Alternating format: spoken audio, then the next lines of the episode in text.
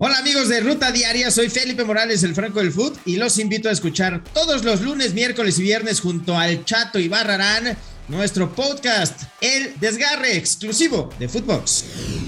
Se acabó la era del Vasco en Rayados. Monterrey decidió destituir a Javier Aguirre después de perder 2-0 frente al Atlético de San Luis. El Vasco deja a Monterrey en el lugar décimo sexto, con tan solo 5 unidades en la Liga MX. El AME empata y salva a Solari. Aburrido empate entre Pumas y América en CU. Pumas y América no se hicieron daño en CU.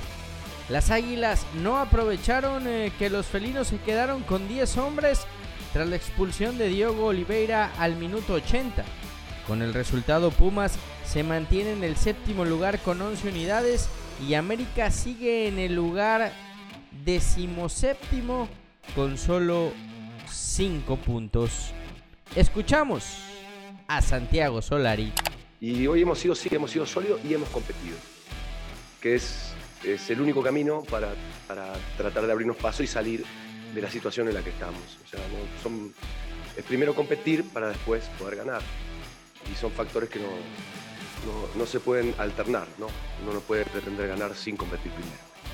Y hoy el equipo lo hizo, la que compitió, nos sabe a poco el punto, evidentemente. Vinimos aquí a ganar el partido, eh, pero desde esa base. Piden el fuera leaño. Las Chivas Rayadas del Guadalajara dejaron escapar la ventaja de 2-0 frente al Puebla para perder 3-2. Miguel Ponce y Alexis Vega habían eh, puesto en ventaja al rebaño, pero en la segunda parte reaccionó la franja con goles de Fernando Aristigueta, Jordi Cortizo y Guillermo Martínez.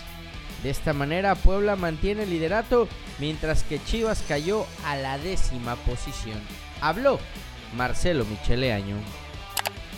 Evidentemente, después de un partido como el de hoy, los responsables somos todos, lo dije la semana pasada. Tenemos que mejorar tanto los jugadores como el cuerpo técnico.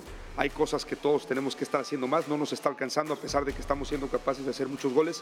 Estamos recibiendo muchos goles y eso es inadmisible. No podemos soñar con, con tener ese equipo que estamos pretendiendo recibiendo la cantidad de goles. Entonces todos tenemos que mejorar. Se prendió la vela en la MLS. Carlos Vela arrancó la temporada 2022 con hat-trick en la victoria de Los Ángeles FC 3-0 frente al Colorado Rapids.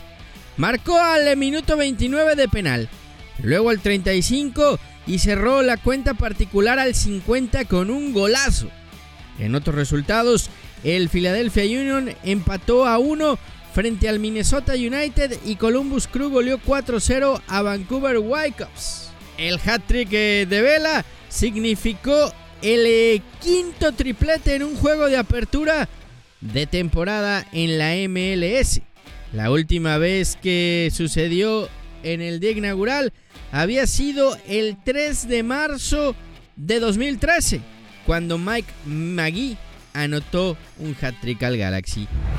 La Chofi se estrena, pero pierde San José. El volante mexicano anotó frente al New York Red Bull en la derrota de su equipo 3 por 1. En otros resultados, el Inter de Miami empató a 0 frente al Chicago Fire.